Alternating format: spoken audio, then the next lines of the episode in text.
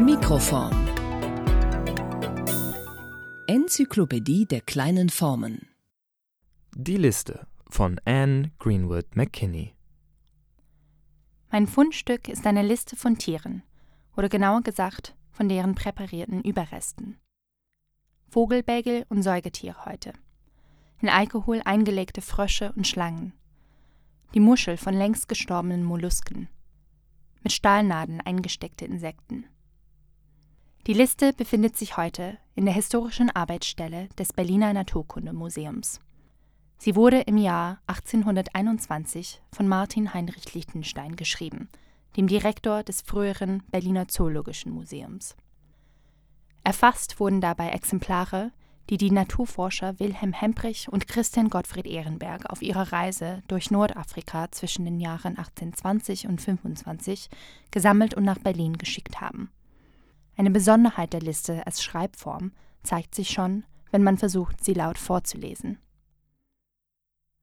1 bis 3 Lepus libicus H. 1 bis 3 M. und F. Nov. In der Wüste. Zwei Mosee, ein Double. 6, Strich. Punkt. Man könnte es aber auch so vorlesen. Nummer von H. und E. 1 bis 3, 4 bis 5, 40, 19, 20, 43 und so weiter. Alles verstanden? Kein Wunder, wenn Sie mit diesen Wortketten nichts anfangen können. Denn eine Liste wie diese lässt sich nicht wie andere syntaktisch strukturierten Textsorten vorlesen, weil sie eben keine ist. Die Schreibform der Liste entspricht nicht den üblichen Regeln der Grammatik. Ihre Logik ist vielmehr eine räumliche. Anstatt aus Sätzen besteht die Liste aus Spalten, Reihen und Feldern. Der Sinn einer Liste lässt sich demnach nur entschlüsseln, wenn man versteht, wo sich die Inhalte im Verhältnis zu diesen Spalten, Reihen und Feldern befinden. Sinn entfaltet sich erst aus der räumlichen Stellung des Inhalts auf der Seite. Daher, wenn ich noch einmal versuchen würde, die Liste für eine Zuhörerschaft verständlich zu machen, muss ich sie vielmehr beschreiben als vorlesen. Der Papierbogen, auf dem die Tierliste der Naturforscher Hemprich und Ehrenberg 1821 geschrieben wurde, ist 33 x 42 cm groß und einmal längs in der Mitte gefaltet. Daraus ergeben sich vier gleich große Seiten. Die erste Seite beginnt mit einer Kopfzeile, in der die Sammlernamen und das Eingangsdatum der Sendung von ägyptischen Tierexemplaren festgehalten wurden. Nach dem erläuterten Titel wurde die Seite in acht Spalten eingeteilt. Die meist abgekürzten Überschriften der Spalten lese ich der Verständlichkeit halber links nach rechts in aufgelöster Form vor. Nummer, Namen, die Nummer, mit denen Helmbrich und Ehrenberg die Exemplare selbst versahen, Geschlecht, Monat und Bemerkungen in der nächsten Spalte wird eingetragen, ob das Exemplar eine Doublette ist und schließlich gibt es eine Spalte für den Wert der Exemplare. Danach folgen 49 Einträge, die insgesamt 772 einzelne Objekte erfassen. Die Einträge sind nach groben Tierklassen geordnet. Zuerst werden die Säugetiere aufgelistet, danach die Vögel, Amphibien, Fische und schließlich die Insekten. Die Ordnung der Einträge ist nicht zufällig.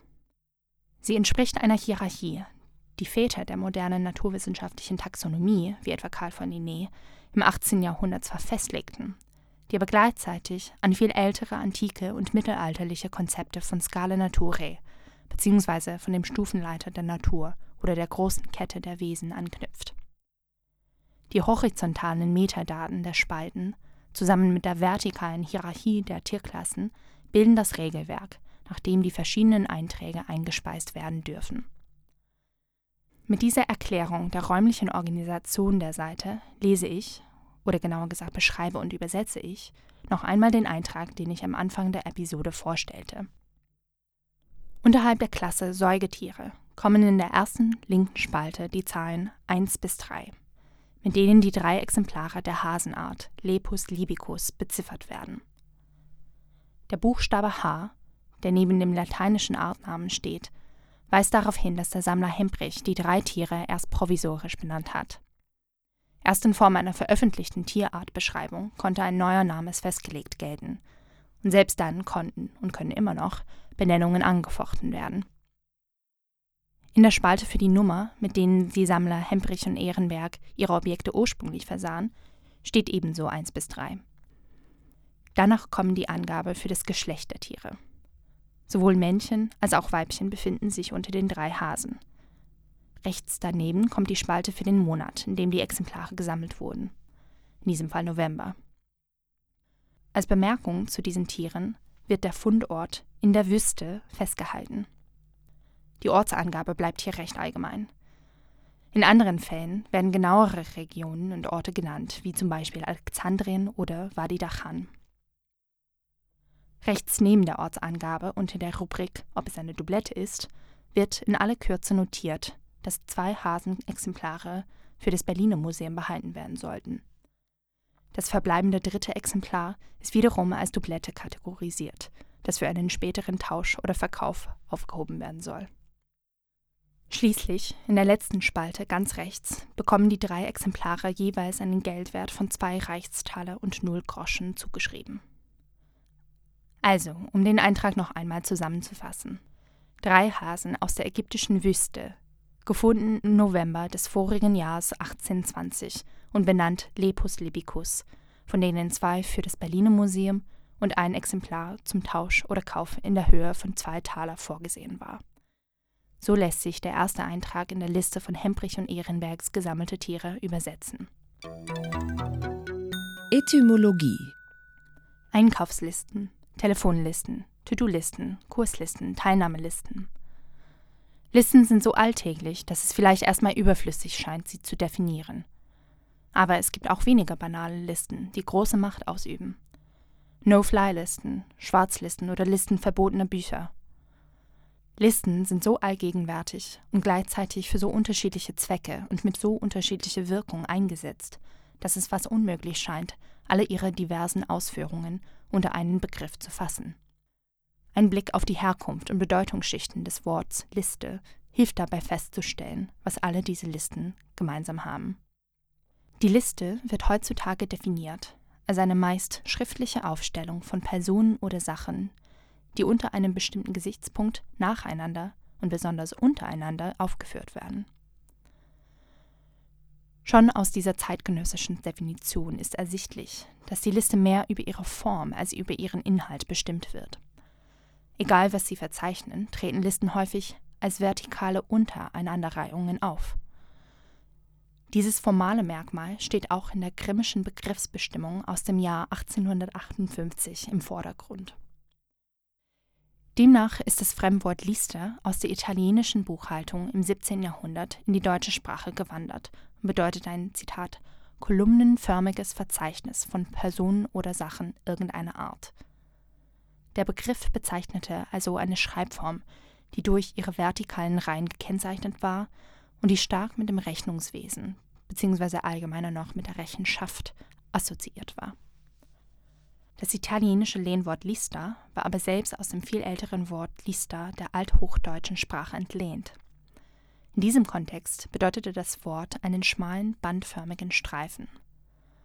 Als es dann im 12. Jahrhundert in anderen Sprachen des europäischen Kontinents und der britischen Inseln aufgenommen wurde, wurde das Wort häufig für eine Grenze oder einen Rand verwendet, oft im Sinne der Webkante eines Stoffes. Diese früheren Bedeutungsschichten von der Liste als etwas, was umrahmt und abgrenzt, deuten auf etwas Zentrales hin. Dass der Begriff und die diversen Formen, die er umfasst, fundamental mit Techniken der Zusammentragung, Differenzierung und Trennung zu tun hat. So unscheinbar Listen manchmal erscheinen mögen, sind sie in der Ausübung von Macht zutiefst verwoben.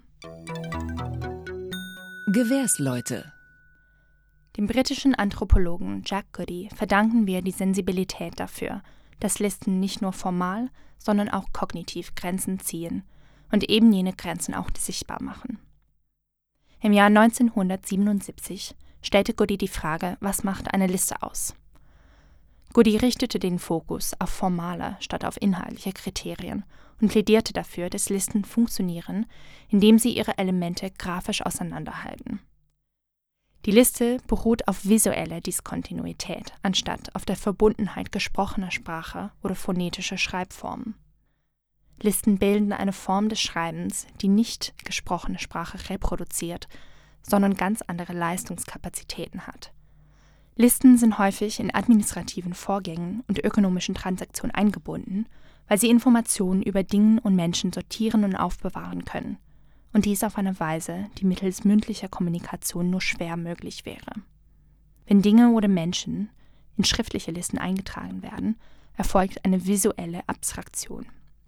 Diese Operation ermöglicht es, einerseits Grenzen und Beziehungen zwischen den Elementen einer Liste wahrzunehmen. Andererseits können die Grenzen und Beziehungen neu bestimmt werden, indem man die unterschiedlichen Elemente neu gruppiert und arrangiert zum Beispiel in hierarchische oder lexikalische Ordnung.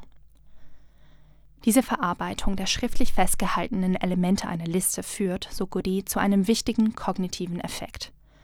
Erst durch die visuelle Gegenüberstellung unterschiedlicher Elemente und die Sichtbarmachung der Grenzen, die sie auseinanderhalten, provoziert die Liste neue Fragen über die Natur dieser Gruppierungen. Die Liste, wie Goody schreibt, kann somit, Zitat, die Grenzen einer bestimmten Art des Denkens verschieben. Zitat Ende. Listen dienen also nicht nur der Aufbewahrung diverser Informationsgehalte in Reihen und Spalten. Indem sie gewisse Ordnungssysteme menschlicher Erfahrung sichtbar machen, laden Listen gleichzeitig dazu ein, das bestehende, eingeschriebene Ordnungssystem zu hinterfragen und neu zu konzeptualisieren. Gebrauchsroutinen Kehren wir zurück zum Fundstück und damit zum Jahre 1821. Was leistet diese Tierliste für administrative oder ökonomische Prozesse? Und mit Goody gesprochen, was sind ihre kognitiven Effekte? Um den Einsatz und Zweck dieser Liste zu verstehen, müssen wir zunächst herauszoomen und das Zoologische Museum in seinem größeren Kontext betrachten. Das Museum wurde im Zuge der Berliner Universitätsgründung 1810 errichtet. In den ersten drei Jahrzehnten seines Bestehens wuchs es rasant an. Dieser Wachstumsschub hat das Museum einer langen Reihe sammelnder Naturforscher zu verdanken, die nach Südafrika, nach Brasilien, nach Sibirien oder eben um die ganze Welt gereist sind auf der Suche nach Forschungsmaterial für Berlins junge naturwissenschaftliche Sammlungen. Während das Zoologische Museum in den ersten fünf Jahren seines Bestehens eine bescheidene Anzahl von knapp 60 Neueingänge verbuchen konnte, brachte allein das Jahr 1816 dem Museum fast 150 neue Exemplare. Zwei Jahre später, im Jahr 1818, waren es über 400. Im Jahr 1820, als die Sammler Hemprich und Ehrenberg nach Nordafrika aufgebrochen sind, sah sich das Museum mit über 700 neuen Exemplaren konfrontiert. Und diese dreistelligen Zahlen berücksichtigen nur das Material, welches das Museum letztendlich für sich behalten hat. Unberücksichtigt bleibt die wahrscheinlich um ein Vielfaches höhere Dunkelziffer von Exemplaren, die durch das Museum hindurchgingen, aber nicht aufbewahrt wurden. Um diese schiere Masse von Tiermaterial ansatzweise in den Griff zu bekommen, nutzte das Museumspersonal die kleine Form der Liste. Die Liste diente als Raster, womit das im Feld gesammelte Material zu differenzierbaren und damit weiterbearbeitbaren Objekten wurde. Es war ein Instrument der Aneignung und Inbesitznahme. Das noch nicht gekannte aus anderen Ländern wurde durch die Liste zum verwaltbaren Eigentum des Museums. Exemplare, die zunächst nur in Hinblick auf verfügbaren Raum in Kisten eingepackt und versandt wurden, wurden durch ihre Eintragung in die Liste in hierarchisch geordnete Tiergruppen sortiert. Auf diese Weise grafisch aufbereitet ließ sich leichter trennen zwischen Exemplaren, die für die Forschungsbedürfnisse des Museums brauchbar waren, und Exemplaren, die nur einen Überfluss in einer bereits überfüllten Sammlung bilden würden. Somit bahnte die Liste die weiteren Wege für diese zwei Objektgruppen. Während die erste Gruppe von Forschungsmaterial den Weg ins Museum finden würde, würden die Objekte der zweiten, überflüssigen Gruppe in den ökonomischen Kreislauf zurückgeführt werden, entweder in Form einer Gabe oder in Form käuflicher Waren. Die Hinzufügung eines Geldwerts für jedes Objekt in der letzten Spalte der Liste bereitete diesen Eingang in den Handel vor. Wie sieht es mit der Wissensordnung aus, die diese Listen sowohl fortschreiben, aber auch verunsichern können? Die Tierliste spiegelt und verfestigt zunächst das Ordnungssystem einer Institution, die mit den Tücken des Information Overloads zu kämpfen hat. Eine Institution, die, um Wissenschaft aus Sammlungsmaterial erzeugen zu können, auch manches Material entsorgen muss. Aber zur Mitte des 19. Jahrhunderts, nur wenige Jahrzehnte nach der Erstellung der hier vorgestellten Liste, änderte sich Grundlegendes in der Zoologie sowie auch im Museumswesen. Mit der allmählichen Auflösung des festen Scala Naturae und dem Aufkommen evolutionären Wissens waren Arten nicht mehr feste Einheiten. Das, was früher als Duplikate ein und derselben Art angesehen wurde, konnte nun als Serie kleinster Unterschiede verstanden, zusammengestellt und verglichen werden. Die einst so selbstverständliche Gruppierung und Gegenüberstellung von naturwissenschaftlichen Exemplaren, die Angabe der darunter befindlichen Dubletten und einem Geldwert widersprach nun einem neuen Forschungsprogramm, das die schier unendliche Vielfalt des Lebens erklären wollte. Die Liste sowie die dahinterstehende Ordnung des Sammel- und Museumenbetriebs musste neu geschrieben werden. Das war die Kollegiatin Anne Greenwood McKinney mit einem Beitrag zur Liste. Produktion Florenz Killy. Mikroform. Der Podcast des Graduiertenkollegs. Literatur und Wissensgeschichte kleiner Formen.